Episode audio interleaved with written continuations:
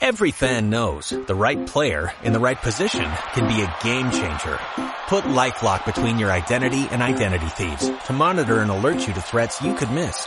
Plus, with a US-based restoration specialist on your team, you won't have to face drained accounts, fraudulent loans, or other losses from identity theft alone. All backed by the LifeLock Million Dollar Protection Package. Change the game on identity theft. Save up to 25% your first year at LifeLock.com slash aware. Hola a todos y bienvenidos a un nuevo podcast. Hoy es martes 11 de agosto y como hemos estado hablando de los suplementos, hoy vamos a hablar acerca de la proteína de suero o proteína whey. En concreto vamos a hablar de esta proteína ya que es la, más comercial y la que más se vende, la que por lo general compra la gente, aunque hay más tipos, obviamente.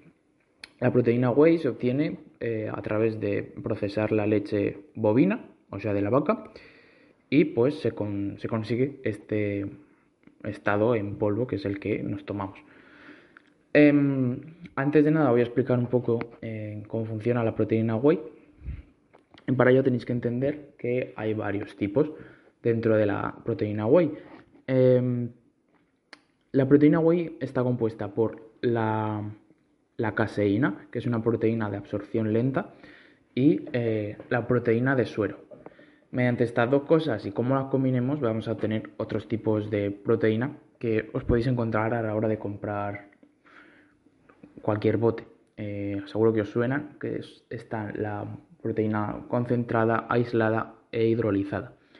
La concentrada se obtiene pues cuando de esos dos tipos de proteína que os he dicho, la caseína y la proteína de suero, pues cogemos una, o sea, elegimos básicamente lo que queremos, que suele ser la la parte de la proteína de suero.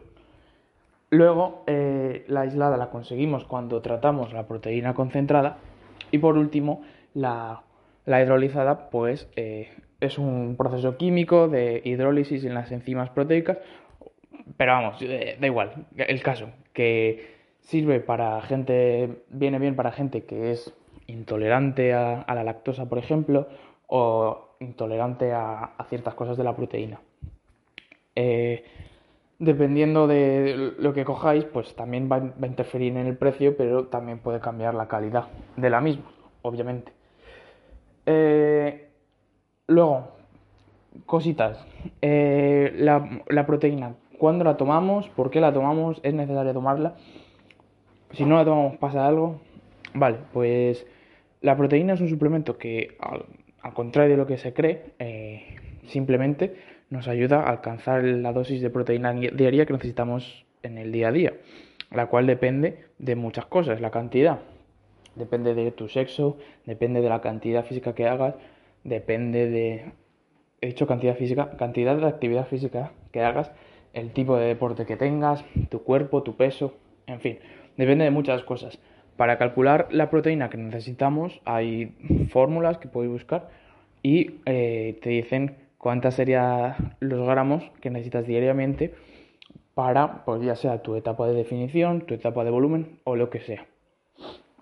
Em, una vez dicho esto, ¿cuándo se toma? a lo largo del día realmente da igual con tal de que, de que alcances esas dosis diarias.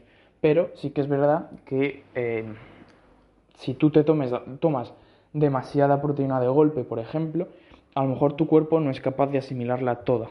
Así que lo mejor sería ir distribuyéndola a lo largo del día lo mejor posible.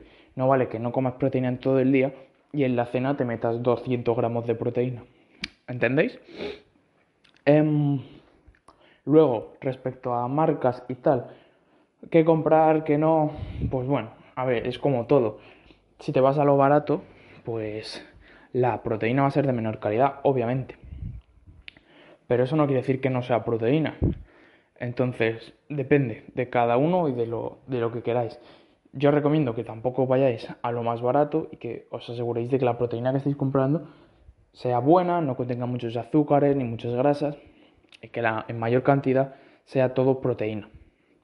También hay botes que en la misma proteína te incluyen otro tipo de suplementos que también te pueden venir bien. De hecho, yo tuve una proteína que te venía de por sí con creatina, con glutamina y con BCAAs. Entonces, pues bueno, ya aprovechas. ¿no? Pero depende. Luego, respecto a sabores, eh, como las proteínas las venden en tamaños de un kilo, dos kilos o cinco kilos, si es la primera vez que compráis, os recomiendo que nos compréis 5 kilos de un sabor que no sabéis si os va a gustar, como consejo, porque es muy fácil que no te guste un sabor, ya que son productos químicos al final, o sea, es algo que se ha hecho en, el laboratorio y no es un sabor natural, por así decirlo, así que es probable que te compres algo pensando que sabe de una forma y no sepa así. No sé. y, y, luego, ¿es necesario tomar la proteína para entrenar? Pues hombre, realmente no. Si tú llegas a tus requerimientos sin problema, pues ya está, no te hace falta proteína.